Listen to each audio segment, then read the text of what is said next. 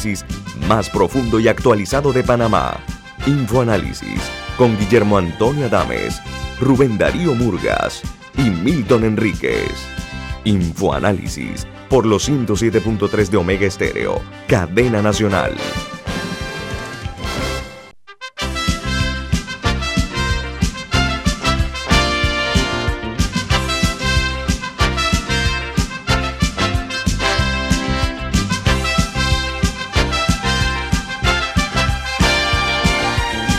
Señoras y señores, muy buen día, bienvenidos. Esto es Info Análisis, un programa para la gente inteligente. Hoy es 20 de septiembre del año 2021 y este programa es presentado por...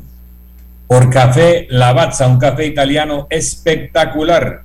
Usted puede conseguir en los mejores supermercados, lo puede pedir en los mejores restaurantes y también solicitar servicio a domicilio a través de www.lavazzapanamá.com. Café Lavazza, un café para gente inteligente y con buen gusto, presenta Infoanálisis. Gracias. Bueno, recuerden que además de escuchar Omega Estéreo a nivel nacional, en nuestra señal 107.3 y 107.5 para la región de Azuero y el resto del país es 107.3, también puede vernos en directo en video a través de Facebook Live de igual manera, esto es en la cuenta de Omega Stereo, también en la página web de Omega Stereo y en la app de Omega Stereo que está disponible para los celulares tanto de la tecnología de App Store como Play Store. Y en sus televisores nos pueden sintonizar en el canal 856, canal de Tigo. Vamos a entrar en materia porque las noticias internacionales están muy variadas hoy. Los diarios titulan de la siguiente manera en España, hablan de la evacuación masiva en La Palma de las Islas Canarias, una isla eh, tiene más de 10.000 personas que tendrán que abandonar sus casas eh, después de ocho días de estar sufriendo eh, de manera constante varios terremotos y temblores, pero se da tras la erupción del volcán este que provocó ayer, se llama la cumbre vieja, se llama el volcán, y hubo una, lanzó una cantidad exagerada de lava de una manera imparable que ha tenido que llevar a muchísimos eh, residentes a abandonar sus casas. Mientras eh, este volcán, les, adelanto que tenía ya más de 50 años de estar dormido, pero dice que la enorme lengua de fuego eh, que se observa es de varios millones de metros cúbicos de lava. Por otra parte, en Nicaragua, largas filas en los puestos de vacunación contra la COVID-19 se observan, pero a partir de hoy se enviará un sistema de inmunización para personas mayores de 30 años.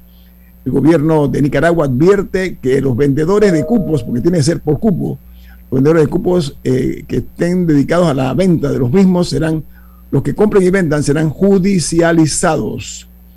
Eh, por otra parte, en Filipinas se anunció que Manny Pacquiao se postulará como presidente de la República en las elecciones del año 2022. El ícono del boxeo mundial actualmente es senador en Filipinas, aspira ahora a la presidencia de ese país. Y en El Salvador, el ritmo de vacunación ha disminuido significativamente en el mes de septiembre. Los casos en total son 99.701 activos, 13.269 eh, están, perdón, activos. Los, el total de los casos es 99.701 y los fallecidos suman 3.090. Mientras en Argentina, tras la derrota en las elecciones de paso, el gobierno busca recuperar los votos perdidos y anunciará hoy la subida del salario mínimo, un bono a los jubilados y créditos a tasa cero. Mientras que en Canadá el primer ministro Trudeau se juega su legado político en las elecciones que hoy serán convocadas después de dos años antes del fin del, eh, del periodo del primer ministro y eh, dicen que los conservadores eh, ven un empate técnico Mientras en Chile el país se enfrenta a una escalada de inflación y llegaría a un 5.7% a final de este año. Esto algo nunca visto por varias generaciones de chilenos. Así que la pandemia ya no es el principal riesgo de la economía chilena, sino una de las más, ha sido una de las más estables de la región. Es por el gran impacto de los fondos de pensiones sobre el sistema financiero que han sido retirados. Mientras en Guatemala no se eh, dio una información eh, en primera instancia, pero después logró que se diera a la luz pública. Se habló que hay otras 700 mil dosis de vacuna rusa Sputnik V llegó a ese país. mientras las fiestas clandestinas en Guatemala no cesan. Eh, han capturado por dos noches consecutivas a más de 107 personas por violar una serie de medidas sanitarias en Guatemala, que tiene 529.422 casos confirmados y 13.040 fallecidos por la COVID-19. Y en Perú eh, se dio en la visita del presidente Pedro Castillo, eh, un grupo eh, protestó frente al hotel, en los exteriores del hotel donde, hotel donde se aleja Castillo en Washington. Él se reunió con empresarios a su llegada a los Estados Unidos. Mientras que les comparto las noticias de primera plana de los diarios estadounidenses. El Washington Post titula hoy la oportunidad de la década para reformar el servicio de salud eh, se torna personal para los demócratas. Los legisladores desesperadamente intentan balancear decenas de prioridades desde la lucha contra la obesidad como el estar listo para futuras pandemias.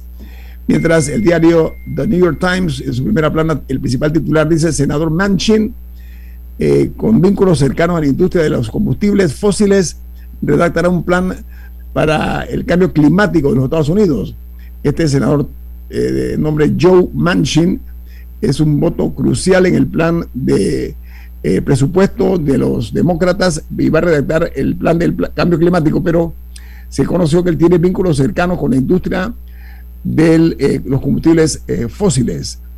Así que eso ha, salido a relucir y tiene... y, que, y que el año pasado él recibió medio millón de dólares el año pasado a punta de, la, producción de, carbón. o sea que es una persona con evidentes conflictos de interés y va a tener un rol importante en la redacción de esta ley. Por eso el, Times, el New York Times lo publica por esa exacta razón, por eso dan a conocer esta información.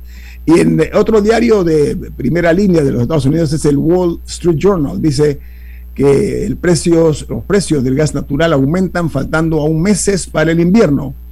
Eh, el aumento es en los precios eh, genera preocupación de que haya desabastecimiento en el invierno y da indicios de combustible más caro desde que los eh, hackers, pero los, pero los frackers inundaran el, el, mercado estadounidense. Voy a Colombia, donde aunque la seguridad suele ser un tema fijo en las elecciones, esta vez la preocupación es por lo que ocurre en las ciudades y ya no en las áreas rurales la percepción de inseguridad eh, se está desbordando en todo el país. La pregunta es, en los diarios, en este diario que consultamos, dice, se afianzará como uno de los ejes de la campaña electoral. Estamos como en Panamá, en Panamá cambió ya también el escenario, ha ido cambiando el escenario. En Colombia es de las áreas rurales a la capital, aquí en Panamá en la capital, en barrios mucho más acomodados. Mientras en Costa Rica, la Caja Costarricense de Seguro Social sale a buscar eh, los brazos para colocar eh, vacunas ante la escasez de interesados en vacunarse. Hasta ayer Costa Rica tenía 496.700 casos positivos y 5.851 fallecidos. Cierro en Venezuela, donde el presidente Nicolás Maduro ha retado a un debate público al presidente Uruguay y al de Paraguay. Asegura Maduro que lo han provocado y lo agredieron en la cumbre de la CELAC. Estas son las noticias más importantes a nivel internacional. No sé si alguno de ustedes tiene algún eh, ¿Algún otro comentario? Sino para entrar en materia con nuestro invitado esta mañana. Bueno, en Rusia eh, hubo un tiroteo en una universidad. Eh, fue un estudiante el que, el que, el agresor. Y murieron, inicialmente habían dicho ocho, después revisaron la cifra a seis muertos y 20 heridos. Y el agresor fue, fue detenido por, por estudiantes y profesores que lo, que lo enfrentaron y, y lograron someterlo pero, pero sí hay unas imágenes impresionantes de, estudiantes saltando de ventanas para huir del, tiroteo y todo. Y es una escena que, que, no, que no, pero no pensamos comúnmente en ella para Rusia, lamentablemente sí la pensamos para otras latitudes, pero, pero, pero igual fue llamativo. Y otra noticia, esta vez de Estados Unidos, es que hay un caso muy sonado eh, reciente de una muchacha llamada Gaby Petito, que había salido eh, en un que estaba comprometida con, un hombre llamado Brian y ellos habían hecho comenzado este tour eh, en un en un busito por Estados Unidos y iban documentando todo su todo su viaje y misteriosamente ella desaparece y él regresa solo a, su casa con el con el, con el busito y la, la, familia la declara desaparecida porque ya no regresó. Eh, luego, pero, pero a él no lo arrestan y ni, tampoco lo consideraban la primera, el primer sospechoso de ningún crimen, además como que lo fueron a entrevistar. Y después, cuando, cuando sí querían ir como a, hacer indagatorias más, ahora él tampoco aparecía. Y eh, ahora durante el fin de semana se descubrió un cuerpo que piensan puede ser el de, el de ella. Y, y es un caso que ha generado muchísimo ruido en Estados Unidos y que, y que lamentablemente parece, o sea, no han, no han hecho la identificación del cadáver, pero incluso el, padre de ella ya, ya publicó una foto eh, dando a entender que lo más probable es que sí es ella y él, él todavía no aparece a pesar de que ha, habido una gran cantidad de cobertura policial buscándolo y lamentablemente estos crímenes contra las mujeres se siguen dando pero ahora parece que él sí es el principal sospechoso de algún tipo de crimen. Bueno, vamos al corte comercial al regreso. Nuestro invitado es el sociólogo eh, y muy conocido como un analista político de mucho peso, Danilo Toro Lozano, que está con nosotros esta mañana aquí en Infoanálisis. Viene más, no se vayan, esto es Infoanálisis, un programa para la gente inteligente. Omega Stereo tiene una nueva app. Descárgala en Play Store y App Store totalmente gratis. Escucha Omega Stereo las 24 horas donde estés con nuestra nueva app.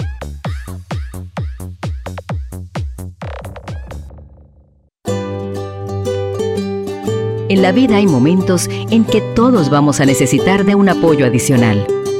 Para cualquier situación, hay formas de hacer más cómodo y placentero nuestro diario vivir. Sea cual sea su necesidad, en Hogar y Salud los apoyamos haciéndole la vida más fácil, porque contamos con la experiencia necesaria para recomendarle lo que usted necesite. Recuerde, Hogar y Salud les hace la vida más fácil. Visite nuestras nuevas sucursales en Villa Zaita al lado del Super 99 y en Cativa Colón al lado del Super Extra. Estamos abiertos en todas nuestras sucursales del país y le hacemos su entrega de forma gratuita en Panamá Centro. Para mayor información, puede consultar en Instagram y Facebook. Ya viene InfoAnálisis, el programa para gente inteligente como usted.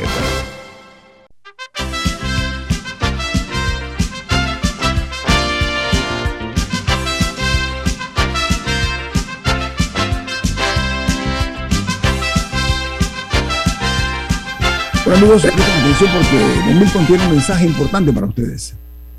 Así es, y es un mensaje de Bento PO Box. Bento PO Box es la forma más segura y confiable para atraer sus compras por internet. Tarifa aérea desde 1.95 por libra y marítima de hasta 1.50 por libra con entrega gratis. También puedes hacer seguimiento en vivo de tus pedidos en la app de Bento PO Box. Puedes llamar al 6255-4285 6255-4285 de Vento Pio Box. Vento con V de Veloz. que no es el box que se come Danilo, que a Danilo le gusta el Vento Box. Este es Vento con V de Veloz. Amigos, eh, hoy nos complace y mucho contar con la participación del analista político, eh, sociólogo Danilo Toro Lozano. Don Danilo, buen día, ¿cómo está usted? Muy buenos días, Guillermo, muy buenos días. Bienvenido. Milton y Camila, buenos días. Usted eh, eh, redactó una, nota eh, que fue publicada creo que en el diario La Estrella de Panamá y el título de la siguiente manera, dice, enfoque crítico, Panamá, el drama entre el drama y la farsa, eso nos recuerda el 18, el brumario 18 o el 18 brumario de Carlos Marx, ¿no? Usted, usted incluso yo creo que usted lo cita ahí en cuanto a la frase esa de que la historia se repite primero como drama y luego como farsa, más, o menos es el, el contenido de la misma me parece muy sesudo, pero eh, quiero que comparta aquí tener el tiempo suficiente para que pueda expandirlo con un periódico no le permite. Y es que nos hable acerca de cuál es su visión acerca de la, de la marcha pacífica que se realizó en nuestra capital de la República eh, recientemente. Eh, ¿Cuál es el análisis que usted nos, nos, puede compartir adicional de la, de la columna que nos, que nos regaló en el medio impreso? Sí, buenas. En realidad no fue una columna para un medio impreso. Sucede que yo tengo un, segmento de radio y lo que yo digo en ese segmento de radio eh, luego yo lo pongo en mi Facebook como escrito. ¿En qué, qué emisora de radio, don Danilo? Es en, RPC Radio, todos los lunes y jueves, alrededor de las 5 y 30, 6 de la tarde, hay un segmento que se llama Enfoque Crítico con Danilo Toro.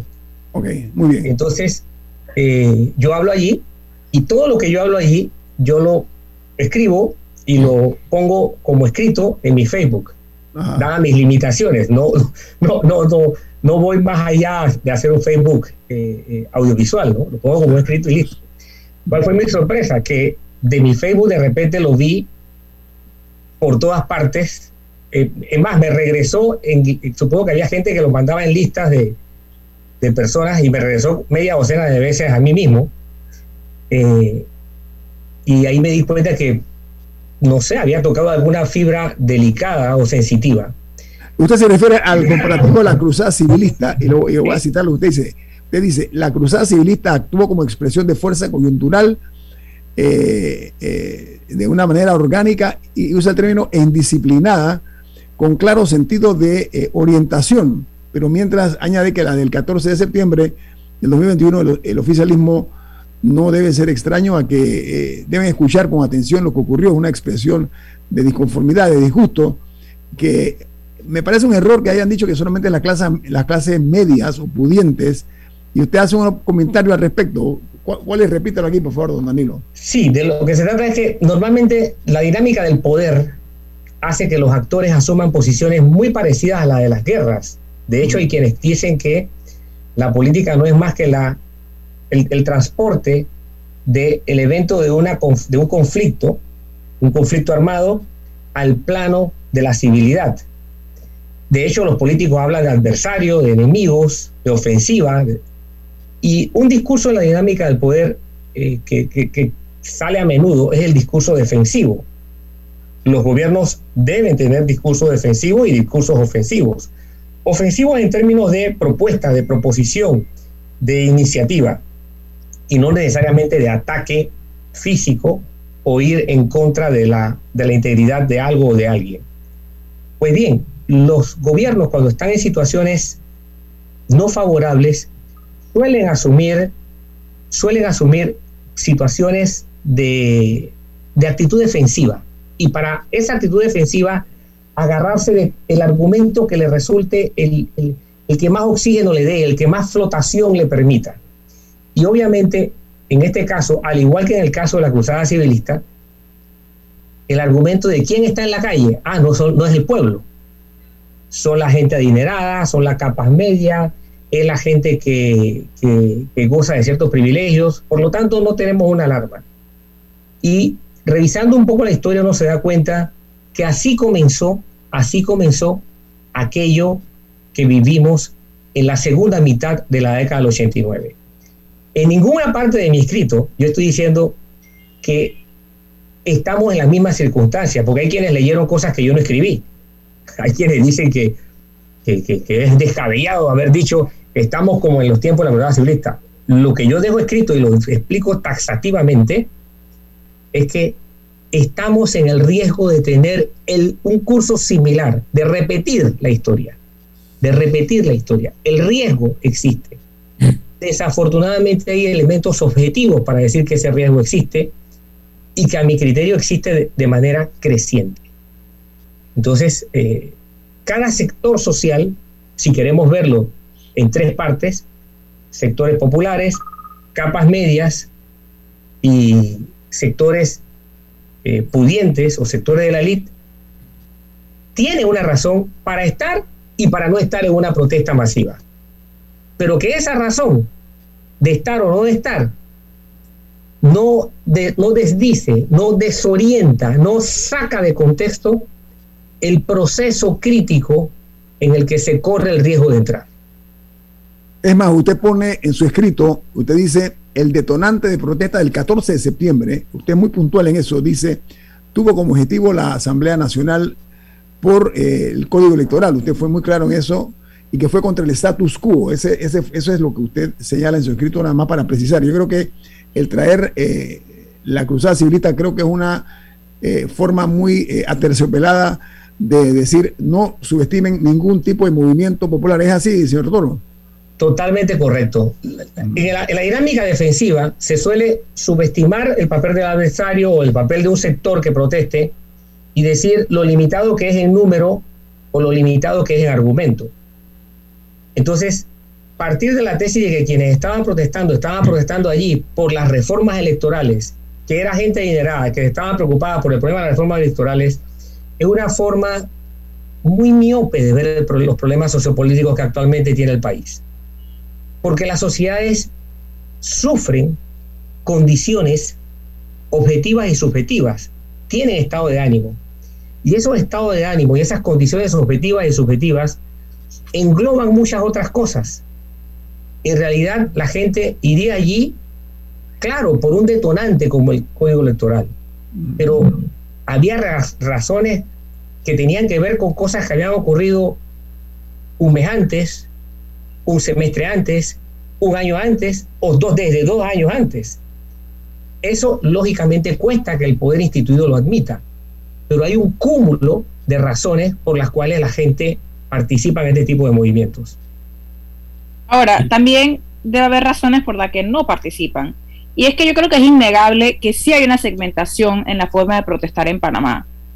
Eh, aprovecho para comentar que eh, el grupo Frena de eso también está convocando a una marcha este 22, creo que desde el Parque Porras a las 3 de la tarde. Eh, una, una, protesta pues, por temas similares, aprovecho para comentar eso. Pero hubo un afán en estas protestas por decir, nadie la estamos convocando, no, eh, no es ningún grupo en particular. O sea, esa necesidad de negar eh, de, decir, no hay nadie, es algo orgánico, no fue algo orgánico, pero, pero esa, esa necesidad de, de, no, de que no tengan cara, porque si no nadie va, ¿por qué se da eso en Panamá? De que, de que hay, hay esta, eh, de que, eh, que hay tanta desconfianza, y eso que Panamá es un país donde la gente protesta. En este país, y lo hemos dicho varias veces en este programa, la gente protesta todos los días y tienen muchas razones para protestar. Pero Em, pero sí vemos este afán por decir, nadie, nadie, está convocando en particular. ¿Por qué? Primero, no es algo propio de Panamá, ¿no? Eso se ve mucho, incluso el primero de mayo. El primero de mayo usted ve en las capitales del mundo, que es el día de, yo diría que es el día del año que más marchas hay, más concentraciones hay, en todo el planeta. Se ve que marcha uno sindicato por una avenida en una ciudad y otro sindicato por otra avenida en otra ciudad y uno desemboca en una plaza y otro desemboca en otra plaza. Porque hay intereses y los intereses identifican a grupos y separan a grupos también. Entonces, lógicamente se entiende que haya grupos que no quieran participar de uno o de otro de otra convocatoria. Lo cierto es que, y ahí está Milton levantando la mano, ahora, voy a pedir a Milton una cosita. Lo cierto es que yo expuse en el, en el breve escrito algunas razones por las cuales no se participan. Y esas razones tienen que ver con muchas cosas, ¿no? Por ejemplo, ¿por qué los sectores populares no participan? Como pasaba en la, época de la cruzada civilista. Ese fue un argumento muy utilizado hace tres décadas atrás, más de tres décadas atrás. Pero yo digo, el hecho de que no hayan ido a la marcha no significa que no están participando. Y ojo, fueron a las elecciones. ¿Y cómo votó el pueblo? Y cuando digo el pueblo me refiero a la gran cantidad de, votantes populares. Indara ganó 3 a 1. Es decir, quedó evidenciado con quién estaba, con quién estaba el votante popular. Entonces, ahora, lógicamente, ese es un mercado electoral al que todo el mundo ve como un botín preciado, pero lo cierto es que los sectores populares asumen posiciones. El que no se presente en determinada forma es otra cosa. Y ojo, ¿ah? las protestas populares tienen su forma de presentación. Lo que pasa es que no sabemos leerla. No sabemos leerla. ¿Cuál es la lectura, eh, ¿cuál es la lectura eh, eh, Danilo Toro? ¿Cuál es la lectura que usted le da, usted particularmente? Yo creo que hay una acumulación de factores y de razones que están llevando al ciudadano, independientemente de su sector social, independientemente de su condición económica, lo están llevando a un estado de saturación que ha bajado considerablemente el nivel de tolerancia, el margen de error para los administradores de la cosa pública, se les redujo. Margen de error que en otras ocasiones hubiera podido ser muy amplio. ya no. Lógicamente, hay una serie de condiciones o factores que definen este, esto, ¿no? Pero acá de lo que estamos hablando es que la pandemia y los efectos de la pandemia, junto con desaciertos políticos, forman parte de ese condicionamiento del estado de ánimo del ciudadano. No, tenemos que estar en la catástrofe política de 1989 para sufrir los mismos efectos. No, no, no. Podemos llegar a los mismos efectos pasando por una experiencia totalmente distinta. El nivel de tolerancia social está muy bajo. Eh, Milton, ¿tú querías decirme algo? A la vuelta, a la vuelta del cambio que tenemos que ir porque quería hacer un comentario y entonces un cuestionamiento de contrapunto. ya, regreso eh, el contrapunto de Milton, sí. Mientras vamos al corte comercial. Esto es Info Análisis, un programa para la gente inteligente.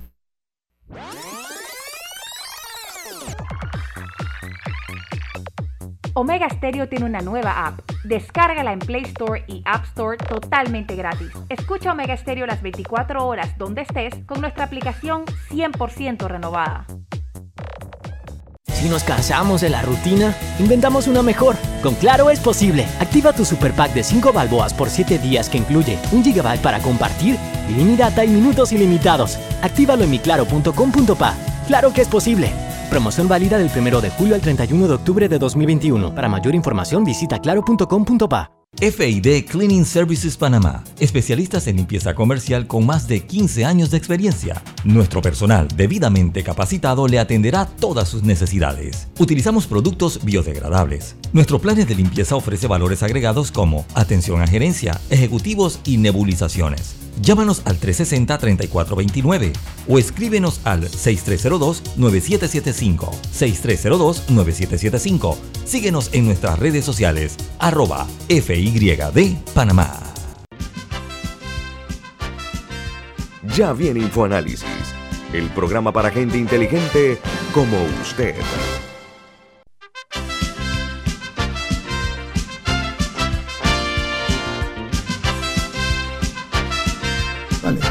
Pues amigos, eh, don Milton Enrique tiene tres mensajes importantes. ¿Cuáles son, don Milton? Claro que sí, cámbiate ya a Más Móvil con tu mismo número y recibe gratis data y minutos ilimitados con Más Móvil por 14 días y recibe WhatsApp por 30 días. Visita las tiendas y realiza la portabilidad de Más Móvil, la señal de Panamá y en Banco Aliado te acompañamos en tu crecimiento financiero. Ahorra con tu cuenta Más Plus, mejorando el rendimiento de tus depósitos. Banco Aliado, tu aliado en todo momento. Puedes visitar la página web de www.bancoaliado.com y también seguir a Banco Aliado en las redes sociales como arroba Banco Aliado. Banco Aliado tu aliado en todo momento. También te cuento que puedes vivir en la casa del futuro con más TV total.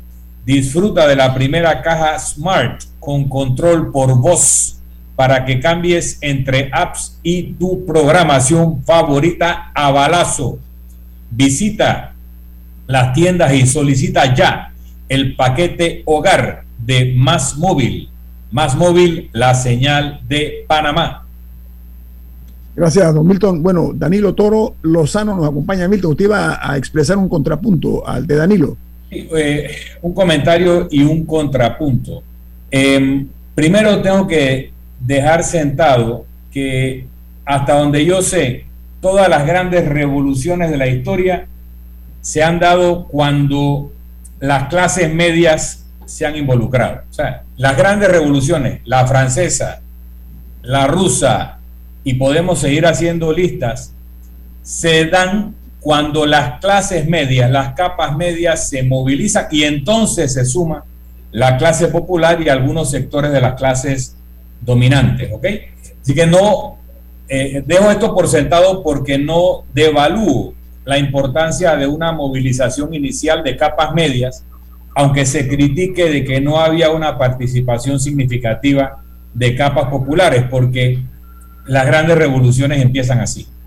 Igual pasó en el año 87, 88, 89, como ya explicó Danilo y no voy a abundar en eso. Ahora bien, el gran error de los estrategas es luchar una nueva guerra con la estrategia triunfadora de la guerra anterior. Eso le pasó a los franceses en la Segunda Guerra Mundial, cuando pensaron que con la línea Maginot ellos iban a, ser inmunes de una invasión alemana. Y bueno, pues se les metieron por Bélgica y le pasaron por detrás a la línea Maginot con la estrategia del Blitzkrieg. Así que eh, cuando yo veo los eventos convocados en estos días, la marcha del 14, y veo las noticias con cámara de tiro cerrado, con mucha cobertura previa, yo veo un interés de los grandes medios de comunicación en que se diera esa marcha y en dar la impresión de que fue muy exitosa. Sin embargo, los números que he leído hablan de 3.000 a 4.000 personas, lo que no es una marcha eh, significativa ante el, el ambiente que se creó de indignación nacional. Sin embargo, hay que decir que hubo marchas en el interior, pero nuevamente, cuando veo la cobertura noticiosa, eran tiros cerrados. Así que no se puede dimensionar cuánta gente había en estas marchas y puede ser unas decenas de personas, tal vez unos cientos de personas en el interior, pero no esas marchas multitudinarias. Eh, y por lo cual, si el gobierno estuvo pendiente de eso, pues manifiesta no preocupación. Por otra parte, un comentario que puede ser con alguna maledicencia o no, en una de las glosas de hoy de los diarios que decía que mientras sonaron o se hizo un llamamiento a sonar pailas y sonaron en los barrios de clase media, en los barrios populares este fin de semana lo que había era el boombox y, y, la, y la fiesta, ¿no? Entonces, en ese contexto nosotros podemos estar tratando de replantear, y eso hace el discurso de lo que convocan la marcha del 14, por lo cual tengo muchos amigos, y tal vez no les guste este análisis, pero es lo que estoy viendo. Estamos eh, escuchando discursos de revivir la cruzada civilista, incluso con algunas figuras destacadas de esa época, cuando hoy en día en todo el, eh, todo el mundo, no solo en nuestra región, lo que está dinamizando los procesos políticos son discursos de polarización que si la vacuna o la antivacuna, que la mascarilla, que la libertad, que el aborto, que la libertad, que la protección de, la vida, que el, matrimonio igualitario, que el matrimonio tradicional, o sea, esos, esas, esos debates polarizadores en donde en lugar de partidos o bandos acabamos teniendo tribus, donde el otro es visto como un enemigo mortal con el cual no se puede transar. Es lo que estamos viendo en el resto de los países y por qué en Panamá en la dinámica va a volver a ser la corrupción y el robó pero hizo.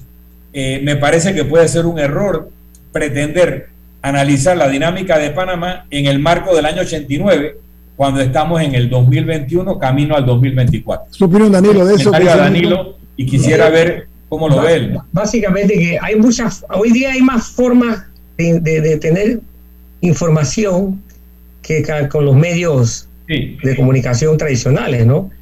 Y yo he visto muchos vídeos eh, caseros de, gente que lo ha hecho con su celular, que tienen todo tipo de ángulos y de, y de, tomas y todo eso. Así que no, no, no, no me puedo referir a los vídeos que tú has visto allá, que tú has visto en los medios de comunicación, como la única forma de información para hacerme un juicio. Ah, y aunque pero mi comentario de eso era que había una posición editorial de los grandes medios de hacer ver como exitosa la marcha. Eso es lo que yo estoy señalando. Sí, pero, pero no lo.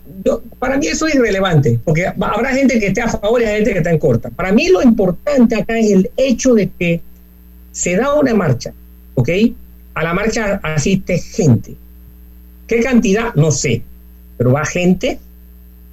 Creo que tiene un cierto perfil y yo trato de interpretar como sociólogo por qué algunos pudieron ir y por qué otros no pudieron ir. Y es interesante, eh, eh, cuando yo me comienzo a preguntar cosas, lo que yo mismo trato de descubrir, bueno, ¿y por qué si, por, por qué si yo soy de un sector, puede ser que no fui? Y bueno, hay muchas razones, pues puede ser que la gente que está pobre, está, está, que, que, que sea, eh, que esté mal, esté tan mal que no tenga ni para moverse, ni para coger el transporte, lo cual me parece que es un argumento sumamente válido, desde allí hasta el desinterés.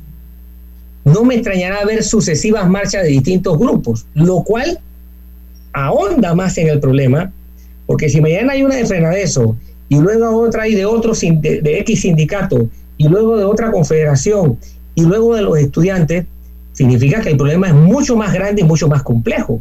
El que no coincidan es otra historia, pero no podemos basarnos en lo que aparenta algo con lo que está ocurriendo. Y lógicamente el discurso defensivo, el discurso defensivo tiende a, recurrir a estos criterios para minimizar el efecto de contradicción. Aparte de eso,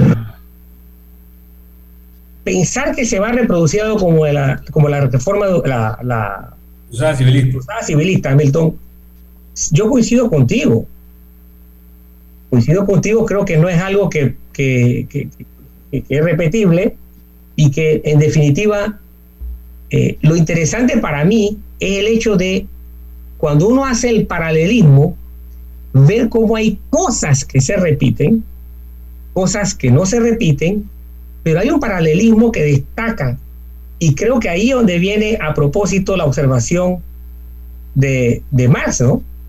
Que hay cosas que la historia se repite. Una vez es como drama, la primera como drama, y otras veces como eh, farsa, como comedia. Mm.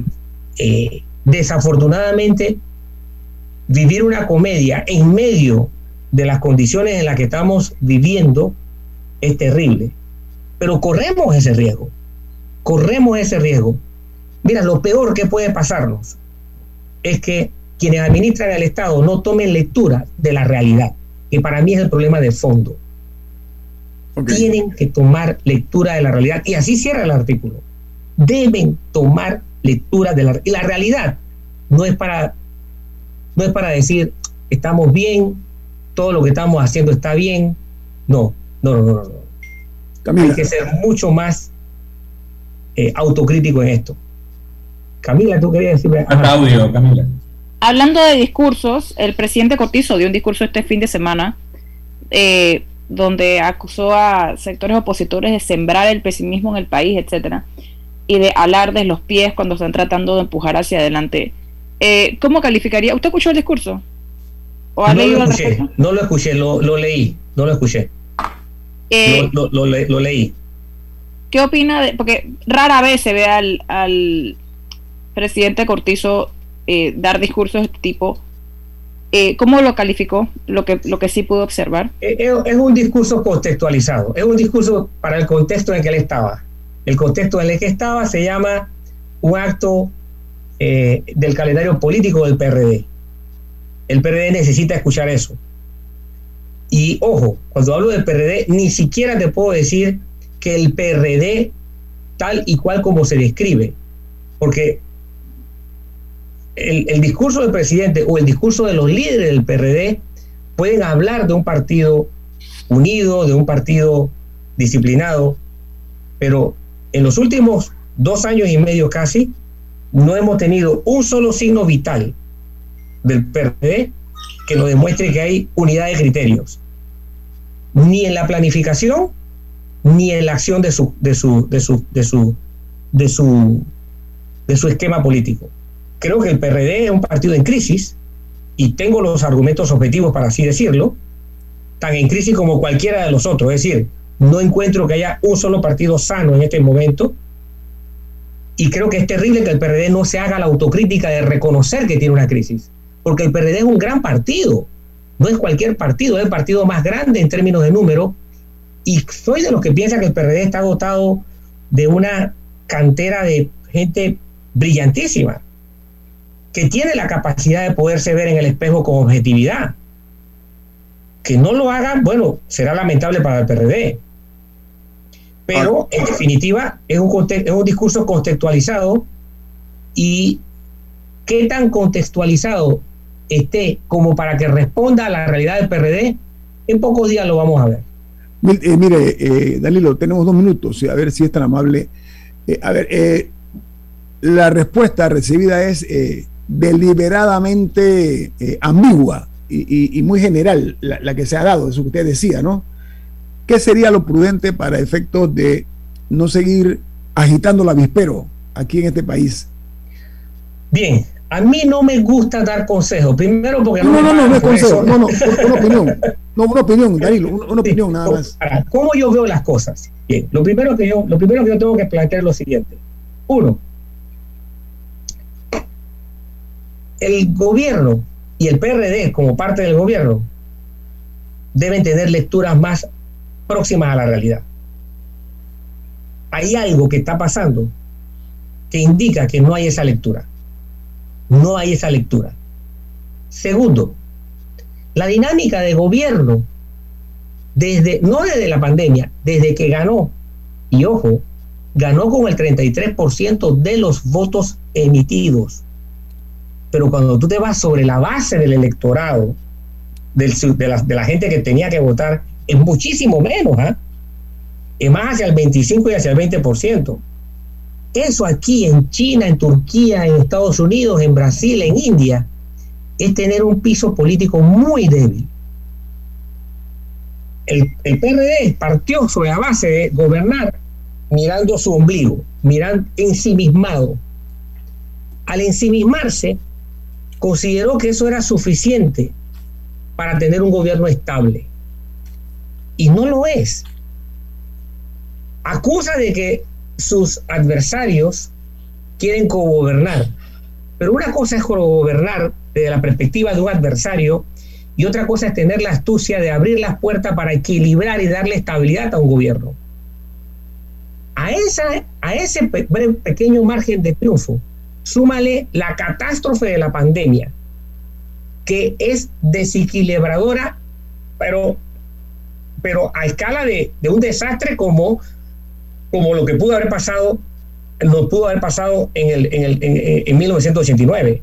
O sea, los efectos de la pandemia desequilibran socioeconómicamente, tanto como una tragedia natural, eh, natural impactante o como una tragedia antropogénica, como un conflicto armado como el que nos pasó o un conflicto político como el que nos pasó. Los efectos.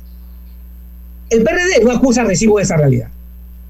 El gobierno no acusa recibo esa realidad. O sea que, don Danilo, vamos a ampliar. Vamos gobernando y nuestros adversarios lo que quieren es gobernar y no estamos dispuestos a eso. Vamos a ampliar eso, creo que para bien del país, ojo, y para ilustrar sobre todo hacer docencia, vamos a ampliar eso, si me permite eh, unos minutos más, eh, don Danilo. Sí. Sí, al regreso del corte comercial continuaremos platicando aquí con el sociólogo y analista político Danilo Toro, quien hoy nos distingue con su participación aquí en Infoanálisis. Viene más. Omega Stereo tiene una nueva app. Descárgala en Play Store y App Store totalmente gratis. Escucha Omega Stereo las 24 horas donde estés con nuestra aplicación totalmente nueva.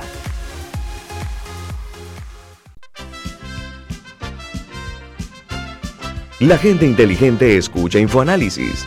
Los anunciantes inteligentes se anuncian en InfoAnálisis. Usted es inteligente. Llame al 269-2488 y todos lo sabrán. Infoanálisis, de lunes a viernes de 7 y 30, 8 y 30 de la mañana, en donde se anuncian los que saben. Si desea que sus colaboradores trabajen desde su casa, podemos ayudarle. En Solutexa somos expertos en aplicar la tecnología a las técnicas y trabajos de oficina. Contáctenos en solutexa.com.pa o al 209-4997. Solutexa.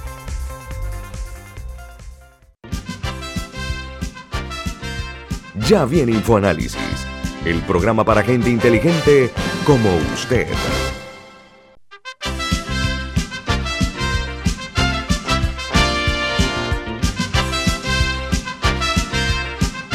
Don Milton tiene una, un mensaje importante, Don Milton, ¿de qué se trata? Así es, cámbiate ya a Más Móvil con tu mismo número y recibes gratis data y minutos ilimitados. Cámbiate a Más Móvil por 14 días y recibe por 14 días eh, data y minutos ilimitados y también recibes WhatsApp gratis por 30 días.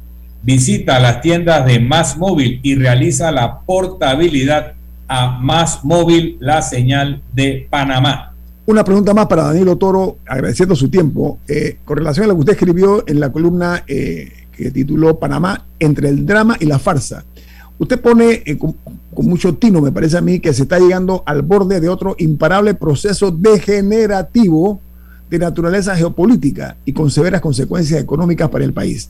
Hablamos de ceguera, hablamos de falta de visión, pero ¿está solamente el gobierno en esa, en esa esfera o también están los opositores al gobierno en cuanto a falta de visión, eh, don Danilo? Yo diría que la sociedad, la sociedad. Lógicamente hay mayor responsabilidad de los que tienen que desarrollar el papel de liderazgo. Pero la sociedad es la que está fuera, la sociedad está desencajada, hay rasgaduras, hay lo que se llama descomposición del tejido social. Hay muchos signos de descomposición del tejido social, muchos, muchos, algunos alarmantes. Entonces estamos en un proceso de descomposición. Nosotros llegamos al 89 no porque se le ocurrió a los gringos invadir en el 89 o en el 88. No, nosotros llegamos después de un proceso degenerativo que duró un quinquenio. Las bases inclusive de ese proceso degenerativo existen antes del, primer, del, inicio formal del proceso degenerativo. Y yo lo cito en el escrito.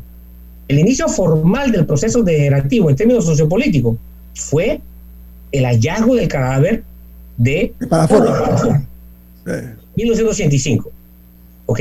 De allí en adelante fue un proceso degenerativo que terminó en una catástrofe.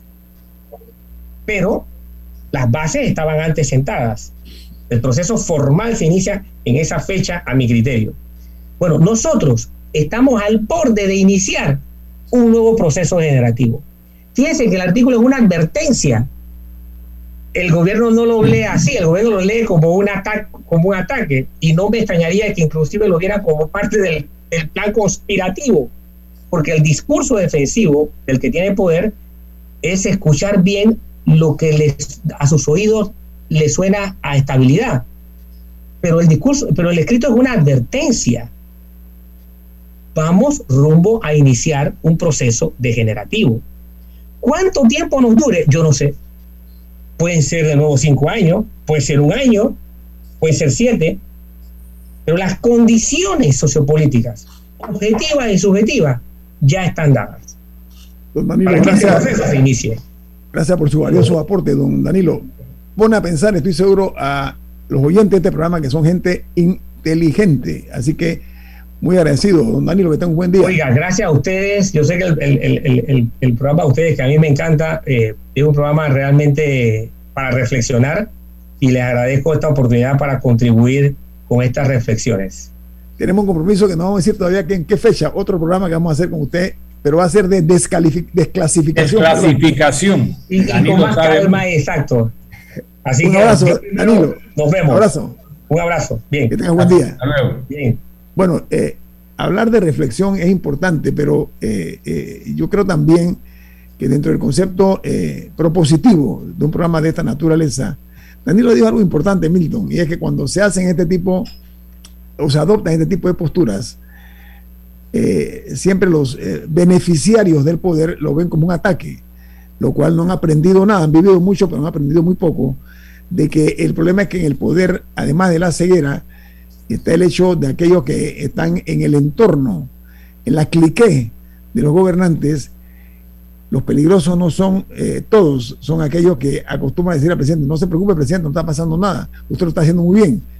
Cuando no le dicen realmente a los presidentes con valentía, con dignidad, pero sobre todo con compromiso, presidente, hay esta situación, por supuesto, usted es el jefe, pero hay esta situación y, la comparto con usted. O sea, creo que eso es un, mal endémico en todos los, los, hombres en el poder político. No obstante, eh, eh, Panamá tiene una situación, al igual que el resto del mundo, distinta a décadas atrás.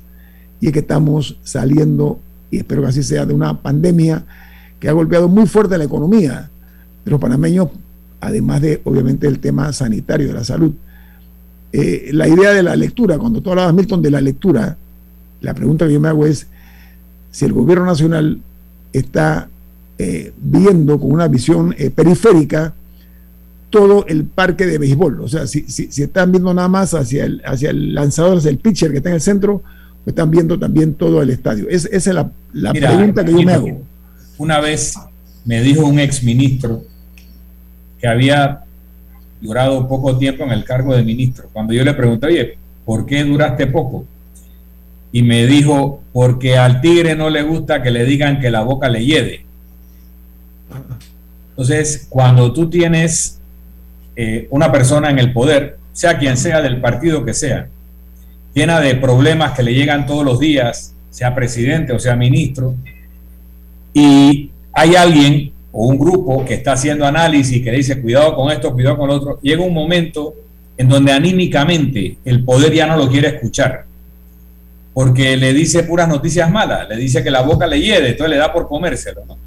Eh, ese, ese problema ocurre prácticamente en todos los gobiernos y hay muy pocos dirigentes que tienen el olfato y la sensibilidad para poder registrar estos hechos y no sentirse amenazados en su ego, sino retados en su habilidad de conducción.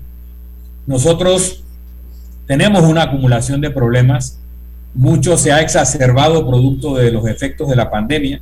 También los efectos de la pandemia han abierto una serie de posibilidades de transformación social que bien aprovechadas pueden hacer de Panamá un país mucho más exitoso, eh, pero al mismo tiempo las fuerzas contestatarias que debieran estar eh, acicateando al gobierno a aprovechar estas oportunidades de cambio en un sentido positivo, también están perplejas, también están perdidas, también están ausentes de un análisis político profundo y están pensando estrictamente de manera electorera y no de manera patriótica o, responsable. Entonces no ha surgido esa dinámica de personas pensantes que quieran contribuir a, utilizando esa dialéctica social, hacer que Panamá avance en una dirección correcta, sino básicamente en el conocido quítate tú para ponerme yo, que no, no contribuye realmente. Y esto no, no se reduce al liderazgo político partidista, se extiende a todo el liderazgo económico, social y político que nos debe conducir en este momento. Pero también eh, los hombres en el poder son propensos a la dignidad, digo, a la vanidad, perdón, a la vanidad. Y eso, eso es una, una realidad producto de tantos halagos y elogios que les hacen y que no les hacen ver la realidad. Pero el problema fundamental, y la pregunta es para Camila, cuando no se comprende eh, el futuro eh, cuando no se ve el pasado, no se puede construir un futuro eh, seguro. Entonces, yo creo que debe verse este pasado reciente, décadas atrás, para no repetir los mismos errores. Yo creo que esa es parte de lo que dio a entender Danilo Toro. No sé, Camilo, ¿usted cómo la interpreta? Bueno, yo no me iría tan atrás. yo siento que simplemente están siguiendo patrones trillados, por decirlo así, el presidente Varela también muchas veces negaba la realidad y, simplemente estaba convencido de que era una conspiración de su contra y que, que nadie estaba viendo eh, las cosas buenas que hacía.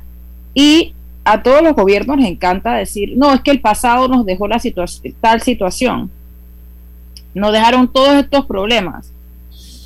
Pero al final del día han pasado ya más de dos años de gobierno y me sorprende que todavía estemos hablando bajo ese discurso de mira, mira, mira el, el, desorden con que nos dejaron la casa y que el PRD siempre tiene que arreglar los problemas de los demás. Eh, pero yo me parece un punto importante es que el discurso no era para nosotros. El discurso era para su partido. En un momento en que están eh, se, se, va a abrir una carrera por nuevos liderazgos. Ya sabemos que va a haber que esto va a ocurrir en mayo del próximo año. Así que ahora vamos a comenzar a ver que la gente va a comenzar a sacar los cuchillos y las garras eh, dentro del PRD, aún más de lo que ya lo han hecho hasta el momento. Me parece que ese es otro punto, lamentablemente nos estamos dejando sin tiempo, que hay que tomar en cuenta que, que si el PRD ya venía con una crisis interna, ahora sí van a comenzar a tirar a matar entre ellos para ver quién prevalece al final del día. Y hay, y hay peleas muy fuertes que vienen por ahí debe pensarse en la clase política, en, precisamente en regenerar esa clase política y sobre todo la forma como se hace política en Panamá.